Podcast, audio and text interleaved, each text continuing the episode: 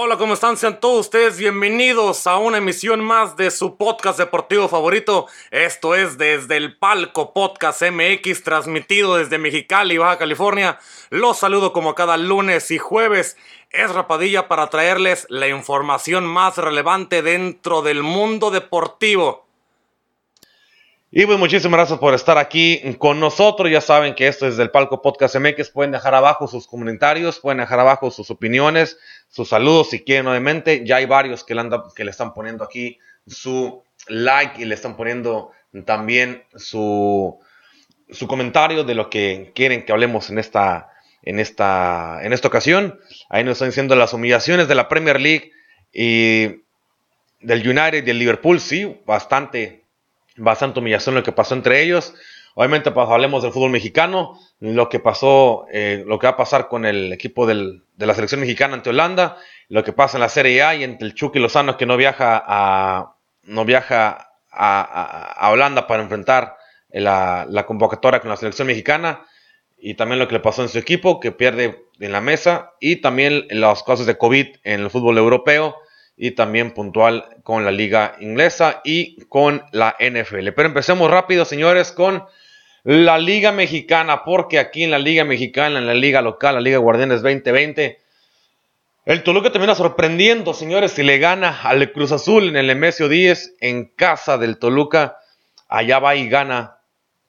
Eh, como local, obviamente gana el Toluca y va y termina perdiendo el equipo de el Cruz Azul. Un momento en Cruz Azul que se enfrió, en el, eh, en el estadio del Nemesio 10, un Cruz Azul que no, se, que no se vio bien como en forma de juego, con goles en jugadas de tiro esquina, Ared, Ortega con la colaboración del capitán Jesús Corona y Gastón Sauro doblaron a la máquina y, y que perdió puntos y dejó a León con una ventaja de cuatro unidades en la cima de la tabla general. Se estrenó un estreno positivo para Carlos Adrián Morales, que en el banquillo del equipo del Toluca se estrena, obviamente, después de haber sido sustituido el Chepo de la Torre y entrado como, un itinerato, lo que hace Carlos Morales, la decisión de sacar a Chepo de la Torre, le vino, al, parecer, le vino bien al equipo de los Diablos Rojos, que se aferran con esta ventaja, con este, con este marcador, con esta victoria, se aferran a la parte del repechaje del Guardianes 2020. Ante el silbatazo que, se, que se dio por parte de Saratur Ramos, se filtró ahí algunas cosillas de que el equipo tal vez no estaba bien. Y cuando el Cruz Azul empezó a mejorar en parte de jugadas, un error de Corona le costó el gol en contra y un tiro de, un, tiro de esquina dirigido al segundo poste del guardameta, quien midió bastante mal el vuelo del esférico y con la portería descubierta, Ared Ortega, canterano azul crema, marcó el 1-0 a favor del equipo de los Diablos Rojos.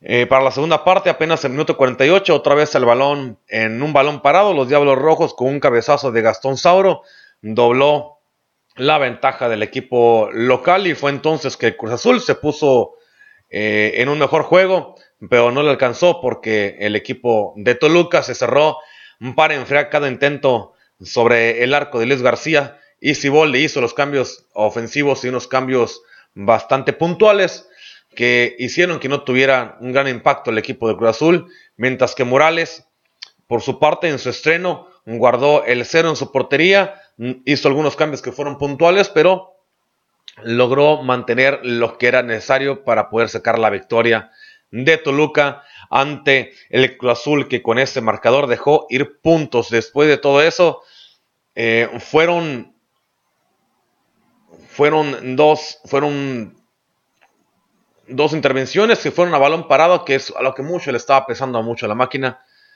Y con este resultado, obviamente, la máquina terminó en segundo lugar de la tabla general. No, no dio para más el equipo de el equipo del Guadalajara, digo el Guadalajara, el equipo de Cruz Azul. No se vio mucho, no se vio mejor, no se vio bien. Y en un intento ahí desfavorecido, que en lo que estaban haciendo, en el, en el Díaz, pues no se terminó por, por verse tan, pues tan ofensivo como se estaba, como estaba dando. El Cruz Azul, antes de este partido, el equipo de, de, Toluca se encontraba muy bajo en la, en la tabla, en la tabla, bueno, el Toluca se encontraba muy bajo en la tabla general, se encontraba por el lugar 12, el lugar 13, Y lo que es el fútbol mexicano, que con un solo, con una sola, una sola victoria te levantas, ¿no? Te levantas y, y terminas siendo, te puedes ir hasta los, hasta media tabla, poquito arriba de media tabla en este fútbol mexicano y hacer algo, y hacer algo bueno y verte bien para, para tiempos siguientes. Lo que pasó después acá, bueno, ahí quedó, y quedó ahí el Toluca con esa victoria, sube algunas posiciones, el Cruz Azul se mantiene en el segundo lugar, pero obviamente deja ir al, deja ir al equipo de León más en, la, en el liderato de la liga y que se le está empezando se le está empezando a ir.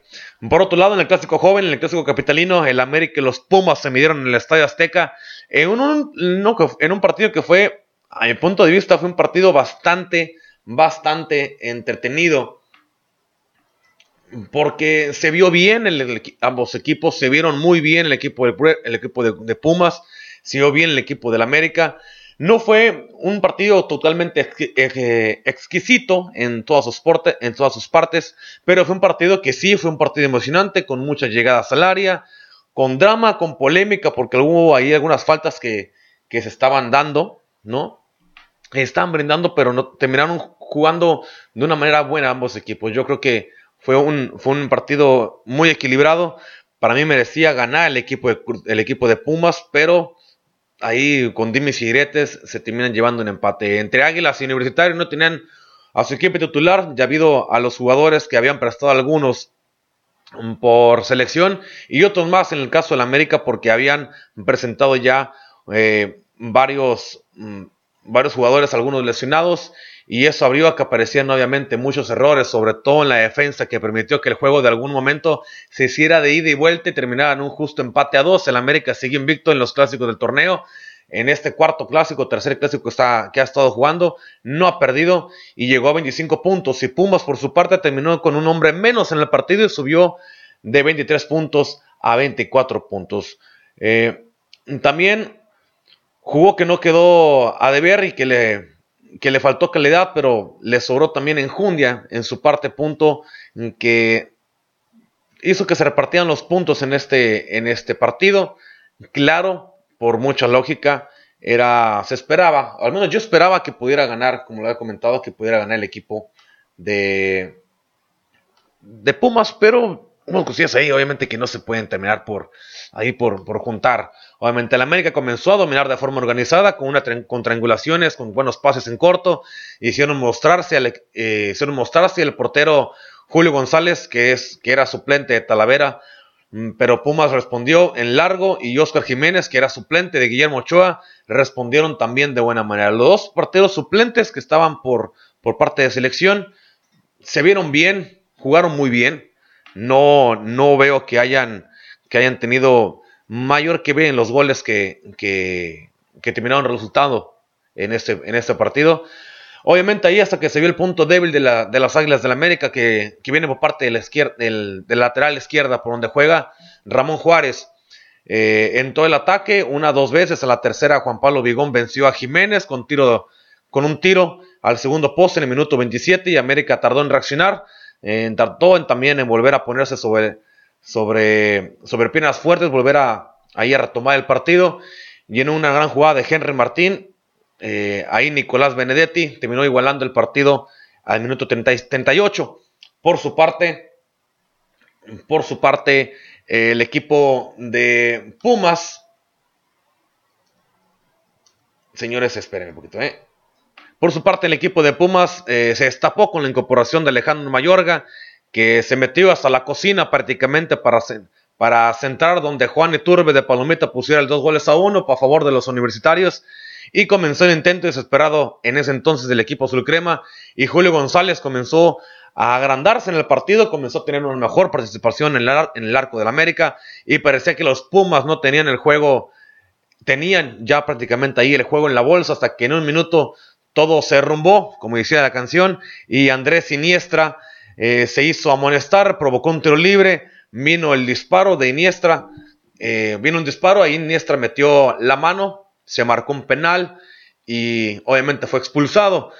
Eh, por su parte, Federico Viñas, que es uno de los goleadores del equipo del, del equipo del América, termina metiendo el gol de penal y, e hizo que se empatara eso al minuto, fuera de minuto 80-81. Un partido digno de llamarlo clásico, un digno empate entre los dos, entre los dos eh, contendientes. El América tuvo 19, 19 disparos por 9 de parte del, del equipo de Pumas. Tres atajadas buenas por parte del América, seis atajadas buenas por parte de Pumas. Unas faltas totales que fueron 19 por parte del equipo de Universitario por 14 14 faltas de parte del equipo del América. Obviamente, el equipo que ganó después de todo esto, de la, de la forma de juego, de la forma de desarrollo, para muchas personas terminó ganando el América. Un partido que le cuesta más, que le sale un poquito mejor al conjunto universitario que al conjunto del América. Por faltas y por tarjetas, fueron dos tarjetas amarillas por parte del América, cinco, de la, cinco del equipo de los Pumas y una de ellas terminó llegando hacer una expulsión. Así que después de 90 minutos, después de otro partido que fue bueno para llamarse un clásico joven, bueno, un clásico, el clásico capitalino y el clásico del periférico también como se le llama. El equipo de Pumas y el América empataron a dos goles en el Estadio Azteca. Y con ello, señores, pues el resumen de a qué se resume todo esto ya con la con esos dos partidos que fueron los más emotivos en esta, en esta fecha número 13. Lo bueno, lo bueno que pasó en esta jornada, pues fue esto que fue el partido entre, entre la América y Pumas, que llenó las expectativas con un empate a dos, sacando, o, un partido que se termina sacado ahí en los últimos minutos por, por parte del equipo, eh, que es el, equipo de Cuapa, que eh, el equipo del, del América. Y obviamente, pues un partido que no podía dejarlo pasar el América ahí en su estadio, y mucho menos ante, una, ante un equipo como, como, lo, como lo es el equipo de Pumas. Eh, también, señores, ahí lo malo, que fue también lo que platicamos, que perdió el Cruz Azul, perdió su, su invicto que tenía ante una escuadra de. ante una escuadra que con un nuevo. con un nuevo. nuevo director técnico quien es eh, Ramón Morales o Rubén, Ramón, Morales, Ramón Morales, perdón. Primer partido termina entrando y se le da, se le dio bien, la verdad se le dio muy, se le dio muy bien al equipo. Siento que debieron haberse esperado un poquito más al Chepo, al Chepo de la Torre, no. Siento que no fue tanto, tan, fue mucho, fue muy apresurado en que hayan sacado al Chepo de la Torre, pero entiendo también una directiva como la del el equipo de Toluca que quiere resultados muy rápidos y resultados instantáneos y al menos ahorita en lo rápido Morales les ha dado esta ventaja al equipo o eso o ese resultado rápido a la directiva a la directiva de, Toluca.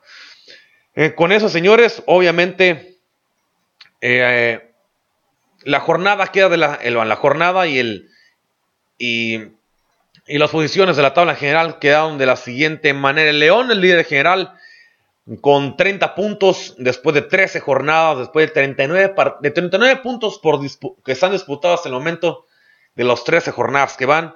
El León lleva 30 puntos de esos 39 que se han disputado. El Cruz Azul queda en segundo lugar con 26 puntos. El América también con ese empate que tuvo ante el equipo de Pumas subió a 25 puntos y Pumas se quedó en 24 puntos. Tigres accede a se queda en los 23, se accede, perdón, a los 23 puntos. Monterrey con 20, al igual que el equipo de Pachuca, que queda en el séptimo lugar con 20. El Guadalajara se instala en el octavo lugar con 19 puntos. El Toluca se queda en el noveno con 17. Santos Lagunas está en el número 10 con 15 puntos. Puebla, Juárez y Tijuana se quedan con 14 puntos entre el lugar 11 y el 13. En el 14 viene el Atlas con 13 puntos. En el 15 y el 16 respectivamente están Querétaro y Necaxa, ambos con 12 puntos. Y hasta abajo se encuentra Mazatlán en el lugar 17 con 10 puntos. Y en el fondo de la tabla se encuentra el equipo del Atlético San Luis con tan solo 8 unidades y un partido ganado en los últimos 6 encuentros. Así quedó esta tabla la tabla general y el calendario pues quedó de la siguiente manera. Puebla terminó perdiendo ante Santos Laguna, León le saca el partido en los últimos 10 minutos del equipo de Mazatlán y le gana en el campo, en el No Camp de León, gana dos goles a uno. El Atlas pierde con Necaxa 1-0. Tigres le gana a un San Luis que está completamente desinflado y no, y no se ve por dónde. Y gana, gana en casa el equipo de Tigres y gana con autoridad, pero también pues, el equipo que está, el equipo colero ganó tres goles a cero. El América y Pumas empataron a dos. Toluca le ganó al Cruz Azul, como habíamos comentado. Juárez y Pachuca empataron a uno. Querétaro lo termina perdiendo en su casa ante Monterrey. Y Tijuana le empata. Y Tijuana y Guadalajara se van en ceros en el estadio de los Cholos acá en la frontera. Y pues así quedaron la clasificación de este torneo del Guardianes 2020. Pasemos entonces con eso, señores.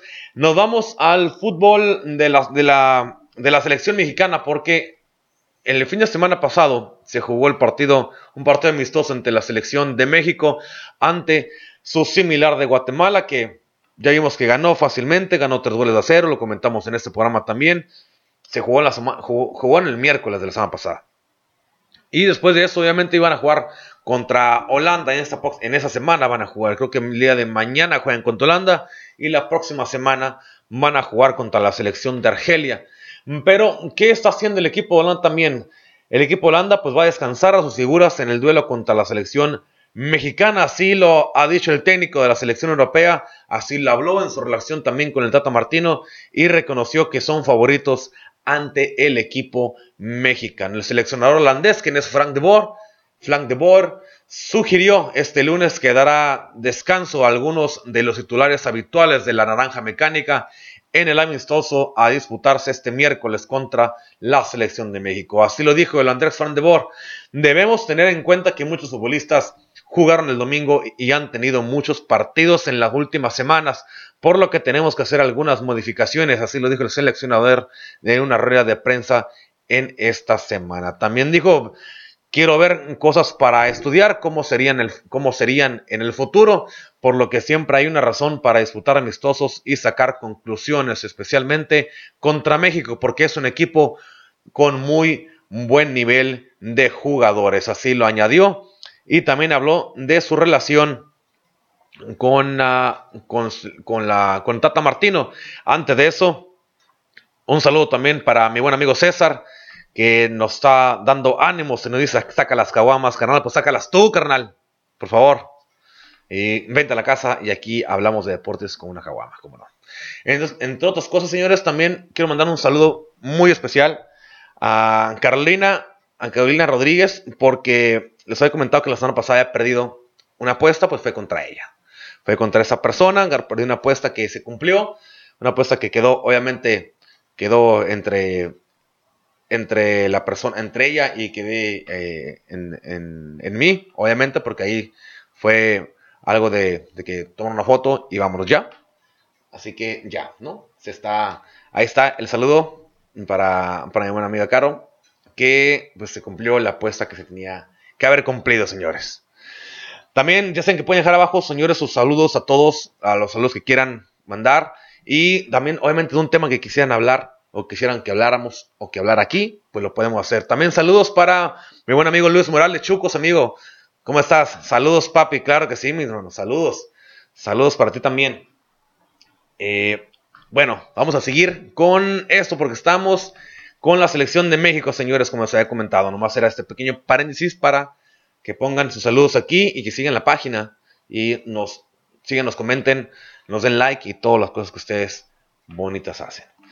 Bueno, como les había comentado por la relación que tiene el entrenador holandés con el Tata Martino, pues antes de convertirse el equipo, bueno, el, seleccionador holandés de Boer como seleccionador, tomó riendas en el Atalanta United en diciembre del 2018, por lo que fue sucesor del Tata Martino, así que más o menos conoce ahí la, forma de trabajo, o, un, o al menos un equipo de trabajo del Tata Martino, y es por eso es que De Boer le tiene bastante respeto al Tata Martino. Obviamente, aquí pues no, la, forma en que se expresa de del equipo mexicano de que no es favorito, tal vez no sea muy favorito, y lo especifica aquí mucho el entrenador holandés. Los futbolistas de la tricolor tienen una motivación extra a la hora de jugar contra la naranja mecánica, porque a diferencia de otros partidos, no son los favoritos. Señaló el entrenador holandés que jugará para la selección que si jugara para la selección latinoamericana, esto sería el tipo el tipo de partido que me gustaría jugar para mostrarle al mundo que México es un país con, buen, con un muy buen fútbol. La selección comandada por el Tata Martino está en Europa para jugar contra país, contra el equipo Holanda, este próximo 7 de octubre, que es el día que es el día de este miércoles y contra eh, que van a jugar en el estadio del Johan Cruyff Arena ahí en Ámsterdam y el próximo 13 de octubre en, en el estadio del Carl Stadium de La Haya, allá, allá, valga la redundancia, en Argelia, señores, para que estén ahí pendientes y tengan esos partidos que se van a dar, que obviamente aquí en, en, la parte mexicana, en México, en el territorio mexicano y más que nada en la parte pacífico, que es donde hacemos este programa, pues va a terminar siendo por ahí del mediodía a 11 de la, no 11 de la mañana, pues para que ahí tengan al menos ahí las cosas que se tienen que hacer, ¿no? Obviamente México viajó con una, con buena parte de sus, de sus jugadores y una baja que tuvo o que tiene México para, su, para de la selección, una de esas bajas es Irving el Chucky Lozano, debido a, bueno, obviamente que es baja, que se ha dado la baja de, de esa selección mexicana, y en esta, en esta convocatoria debido a que, inició a que está iniciando una cuarentena junto a todos sus compañeros del equipo del Napoli, ya que se han presentado casos de COVID-19 dentro del equipo italiano. Ante la situación, Irving Lozano no podrá abandonar la ciudad de Nápoles, ni mucho menos Italia, obviamente, por lo que no podrá reunirse con la selección mexicana en Holanda para los duelos de la fecha FIFA ante el combinado holandés y el combinado de la selección de Argelia. La Dirección General Deportiva de la selección mexicana informó que en el lugar del Chucky Lozano va a asistir el jugador Orbelín Pineda, futbolista del Cruz Azul,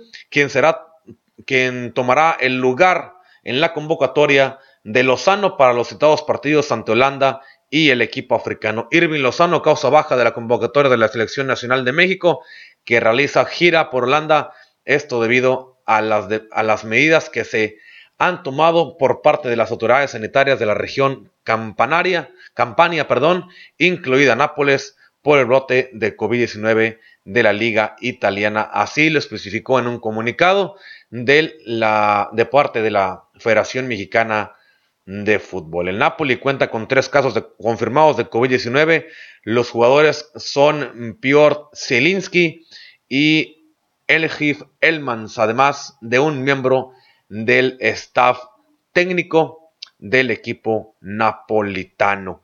Entonces el Chucky Lozano pues no va a bajar obviamente para ese partido eh, del partido mexicano. Y obviamente con este, con este brote, este brote que se vio o que se dio debido a que la semana pasada el equipo del Napoli jugó contra, la, contra el equipo del Genoa.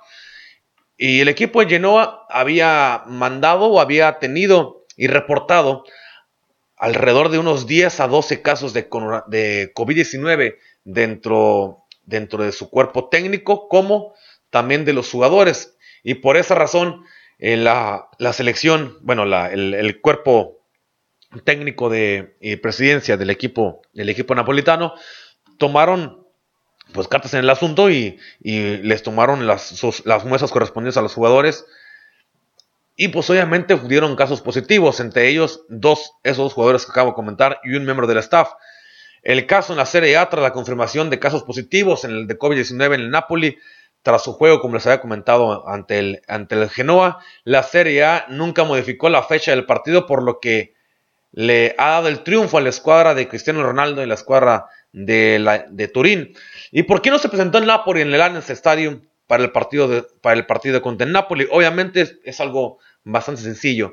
El Napoli no se presentó a jugar a la casa de la Juventus debido a que, aunque sus casos, a sus casos positivos de COVID-19, lo anterior a una recomendación realizada por la clínica que realizó las pruebas de, coronavirus, así como por parte del propio gobierno napolitano. Sin embargo, la Serie A no modificó la fecha y la hora del partido, que era algo que usualmente estaba dando, o usualmente se, se debió haber dado, pero por parte de la Serie A no quisieron modificar el partido, no quisieron reagendar el partido con otro día y otra hora, obviamente, por lo que eso obligó a que se diera el triunfo al equipo de la Juve, un triunfo prácticamente sobre la mesa, y, los, triunfos que son así dados sobre la mesa llevan un marcador que es de 3 a 0. Y eso se ve marcado en los partidos porque ya no vas a volver a jugar ese partido y esos goles que te están marcando ya los tienes y ya no vas a poder recuperar. Obviamente la postura de la Serie A es un poco controversial en esta, por esta parte. se lanzó un comunicado en el cual se especifica lo siguiente, se, puede, se pueden jugar partidos pese a tener varios positivos en la plantilla. Así ha ocurrido en casos, en casos anteriores, como el Torino a para medirse al Atalanta, el Milán contra el Cratone, el Genoa para jugar en San Paolo la semana pasada que jugó contra Napoli, o, este, o el partido que se fue, que fue entre la Juventus y Napoli. Igual que el Atalanta mm, pudo jugar contra el Cagliari es cierto que el Consejo de la Liga ha aprobado un reglamento para poder significar un aplazamiento eventual de una jornada ligera, pero solo si se dan unas condiciones, unos condicionantes que de momento no se aplican al equipo de Napoli en este caso. Por lo anterior, obviamente se da un caso que, obvio, claro, se da una ventaja para el equipo de la, equipo de, la Juventus. Pero se manejó bastante mal este partido de Italia. En este partido en, Italia. No se vio bien ese partido. No entendía yo por qué se había dado así. Y no tenía razón. Señores, es solamente aplázalo. No, no lo dejó volar, obviamente, el gobierno napolitano, el gobierno de la región de Nápoles, no lo dejó, no lo dejó salir porque se iban a contagiar más o, deja tu contagiarse más, contagiar a jugadores de, la, jugadores de la Juventus. Entonces, por sentido común, es lógico que tienes que aplazar los partidos y no darle la, ventaja, no la ventaja en la victoria a un equipo en, la, en la mesa solamente porque, pues, por decir que por tus charronas truenan. Señores, pues así no es, así no es este juego. Y así está, pues para mí se me hizo, se me hizo algo que no tenía razón de ser. En Nápoles, de Chucky Lozano venció al Genoa la semana pasada y aquí empezó todo. Al día siguiente se informó que este equipo presentaba 19 casos de coronavirus en, su escuadra, el equipo del Genoa. Por su parte, obviamente, como les había comentado, Zielinski dio positivo a COVID-19 tras esa nueva serie de pruebas que se realizaron al equipo napolitano.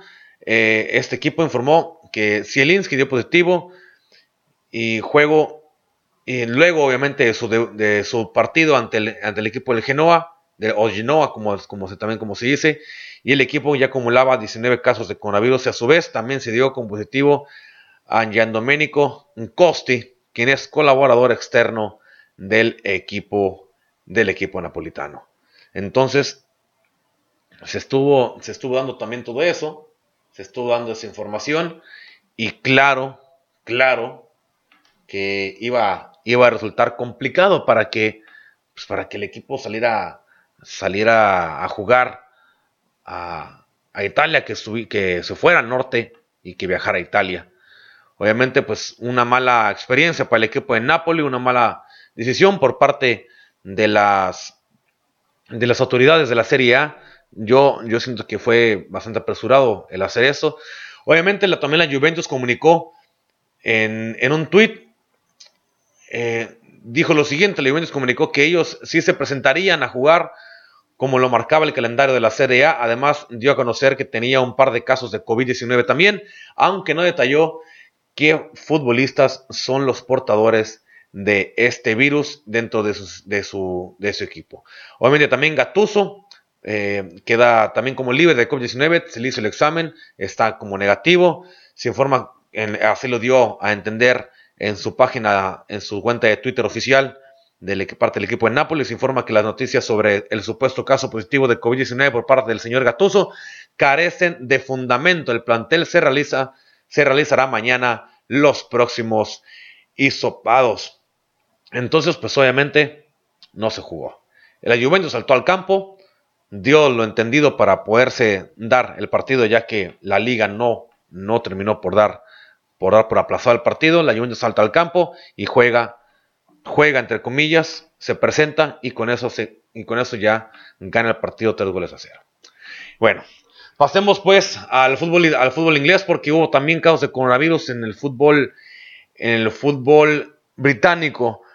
Con esto, Sadio Mané dio positivo también por COVID-19 días después del juego que mantuvo la semana pasada ante el Arsenal. Liverpool anunció que Sadio Mané dio positivo en los exámenes por coronavirus administrados en el club y que se sometió en cuarentena obligatoria. El atacante africano jugó 80 minutos en el partido eh, ante el, Arsenal, anotó, en el cual también anotó en la victoria de 3 a 1 ante los Reds del Arsenal en, el, partido disputado el lunes de la semana pasada.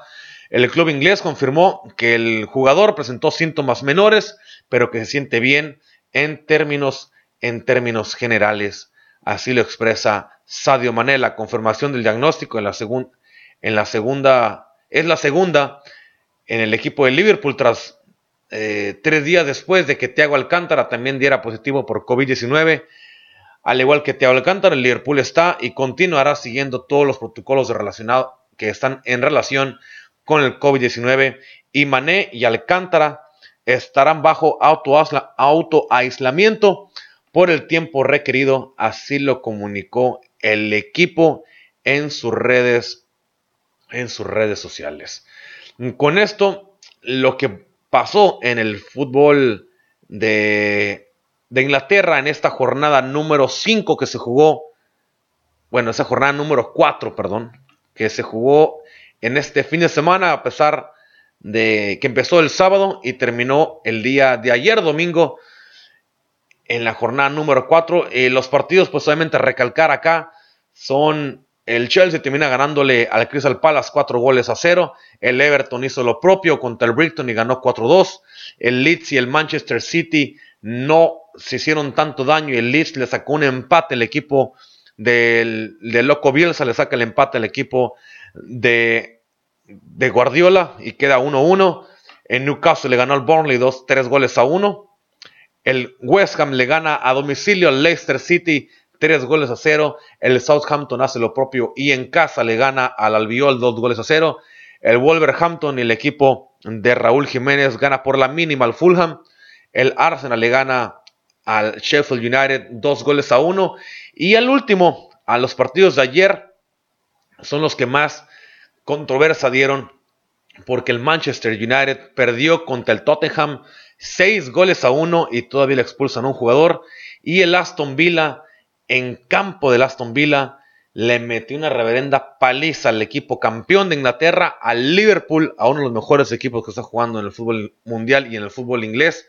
Por el momento, le ganó 7 goles a 2 en un partido que tuvo de todo, tuvo como tres, tuvo varios desvíos para que ellos, algunos de ellos terminaran adentro del, arco que terminó defendiendo Adrián, ya que Allison no se encontraba en el campo. Jugó con sus estructurales el equipo de Liverpool. Nada más que estaba Adrián en, la, portería en vez de Allison. Y estaba Jota, que estaba suplantando a Mané por el, a Sadio Mané por el caso de coronavirus que, tiene el jugador africano. Fuera de ahí, era prácticamente el cuadro titular que, que se había presentado. Entonces, obviamente, un partido que se sufrió, un partido que no entendía cómo es que cómo es que el equipo pudiera recibir tanto, tanto, tanto daño y con un triplete de, de Oli Walkins, el equipo de Aston Villa le propinó esos 7 goles a 2 a un equipo de los Reds, obviamente de, la mano de, de Oli Walkins, que hizo un hat trick, derrotó al equipo campeón en este, en, esta, en este partido que fue el más controversial de, todo, de toda la liga o de el que dio el campanazo en la liga, en la liga inglesa.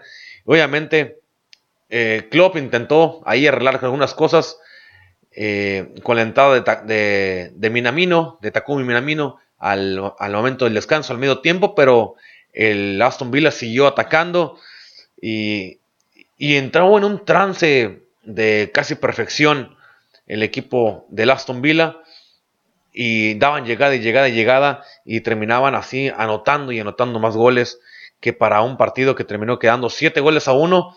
Obviamente con ese triunfo y, esta derrota obviamente también, esto supone también, eso supone, y no supone, esto da el primer, la primera derrota o la, primera vez en la historia que el defensor del título de la Premier League encaja eh, encaja 7 goles y la primera vez que al Liverpool le marcan tantos goles desde 1963 cuando cayó por el mismo marcador ante el Tottenham.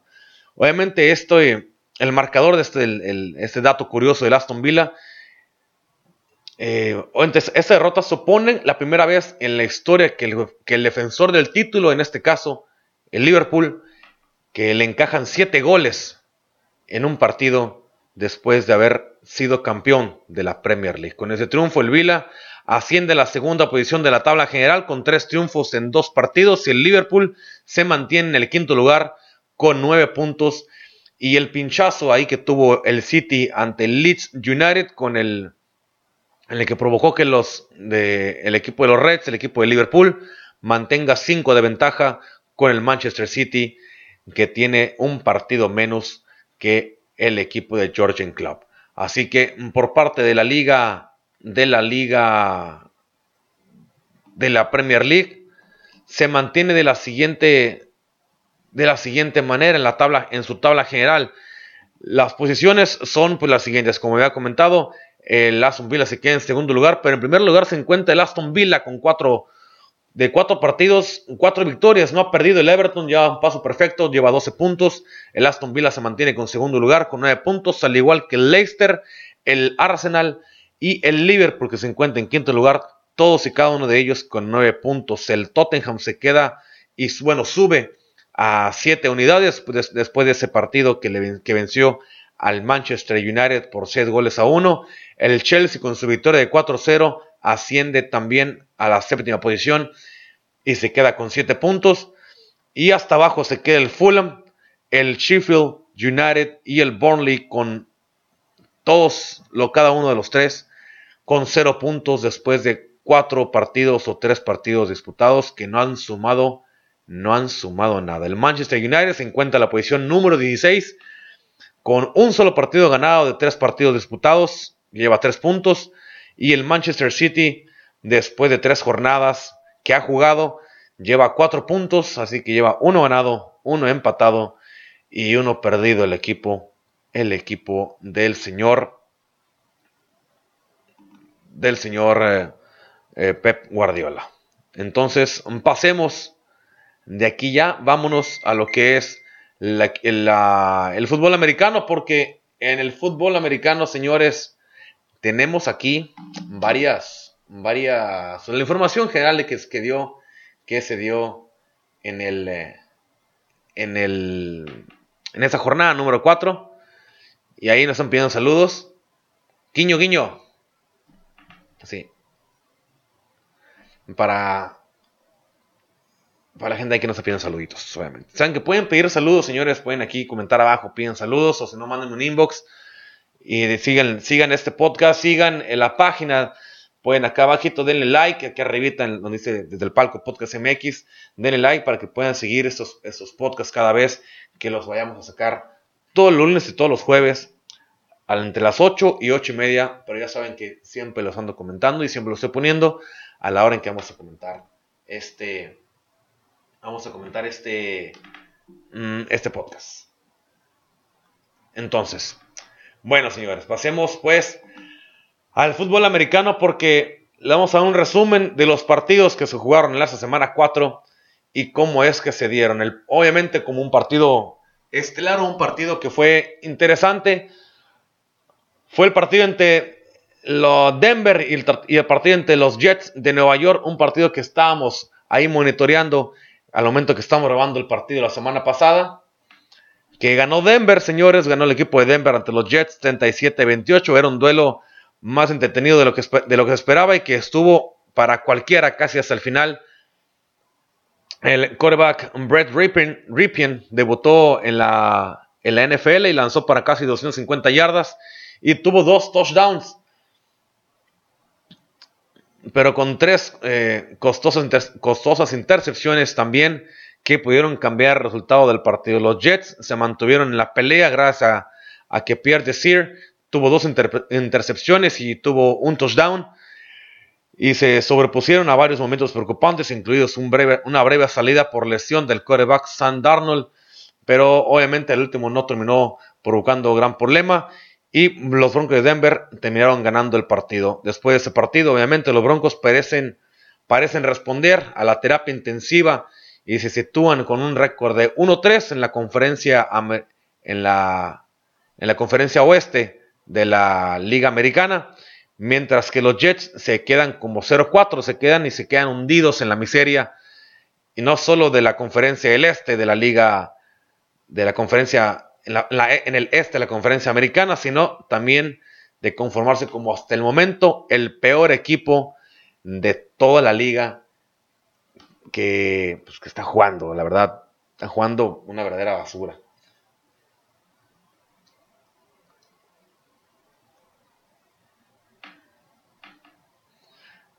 Y bueno, ese fue el partido que se disputó el día del jueves. Y después de eso, unos partidos ahí interesantes entre. Fue también entre Minnesota y el equipo de, del equipo de los Texans. Minnesota ganó, por, favor, por fin ganó el primer eh, su primer partido del año, en un juego de dos equipos que han sufrido mucho en este arranque de, campaña. Obviamente fueron los Vikings quienes que aprovecharon para sacar su primera victoria. Los Texans no saben detener el ataque terrestre de, no supieron detener el ataque terrestre de los vikingos. Y además de que su coreback, quien es de Sean Watson, tiene demasiada presión para lanzar para que Houston así o de esta manera fue muy complicado anotar en la primera mitad y terminaron con, un, con solo dos, dos patadas o dos, dos conversiones de tres puntos, entrando en la segunda mitad con un panorama realmente complicado de parte de Minnesota. Lo brillante vino por parte de Dalvin Cook, quien recorrió para 130 yardas y tuvo dos touchdowns en 27 acarreos. Así, de esa misma manera, de, esa misma manera, perdón, Adam Thielen apareció cuando el partido estaba apretado y terminó con 8 intercepciones y 114 yardas y un touchdown. Y la clave del juego para Minnesota terminó siendo la efectividad que tuvo para recorrer el balón y el no entregarlo, eso fue la gran fuerza que tuvo en ese entonces Minnesota. Y Cousin, obviamente Cousin mejoró y sin tener un partido increíble, terminó por darle la victoria al equipo de los vikingos de Minnesota en este partido. Un partido que le ganaron 31-23 y que le dieron por fin una victoria que fue bastante buena y que le da obviamente una, mucha ventaja y mucha, y mucha confianza también al equipo de Minnesota. De, por otro lado también están una épica victoria que tuvo Tom Brady como con los, con los Bucaneros Tampa Bay ante los Chargers de Los Ángeles en un partido de ida y vuelta que también fue en este partido. Los Bucaneros de Tampa Bay lograron su tercera victoria consecutiva pese a que se encontraban 7 a 24 a la mitad del segundo cuarto y obviamente pues la ofensiva logró marcar tres touchdowns seguidos para reincorporarse en el, en el marcador y terminan ganándolo 38 a 31 sobre los Chargers. Brady fue el jugador clave obviamente más allá de una intercesión para touchdown que en la cual fue fue capturado en el primer cuarto, terminó con 30 de 42 pases completos y con 369 yardas y 5 touchdowns por su parte. El equipo de los Chargers de Los Ángeles estuvieron a la altura del duelo, aunque la lesión de Austin Heckler limitó la estrategia ofensiva. Por otro lado, el quarterback Austin Herbert tuvo un partido aceptable que de, 20, de 25 lanzamientos aceptó, acertó a 20, para terminar con 290 yardas y con 3 touchdowns y una intercepción en la última jugada. Con esto los bucaneros de Tampa, los de Tampa Bay lideran mm, con, un, con un global de 3 a 1 en sus partidos en la parte sur de la, de la conferencia nacional, mientras que los Chargers obtuvieron su tercera derrota al hilo y ubican y se ubican en tercer lugar de la en, la, en el oeste de la conferencia americana con un récord de uno ganado y de tres perdidos. Así que lo hizo bien por parte, lo hizo bien el señor, el señor Tom Brady en esta, en esta ocasión. El otro, otro que jugó bien ahí entre, entre, sus, comillas, pero que, que obviamente traen, traen un desfile, traen un baile eh, descomunal. Es el equipo de Buffalo que se mantiene invicto. Y esta vez lo hicieron contra el equipo de los Raiders de Las Vegas, ya que los Bills de Buffalo se mantienen invictos con un marcador de 4, de, bueno, con un global o marcadores de 4-0, 4 ganados, 0 perdidos, para que así por primera vez desde el 2008, tras vencer 30 a 23 al equipo de los Raiders de Las Vegas, el quarterback George Allen lanzó 288 yardas y 2 touchdowns, mientras que Stephen Dix, que tuvo 6 recepciones y 115 yardas, el ala cerrada, el, ala abierta, el ala derecha de, este equipo de los Bills de Buffalo.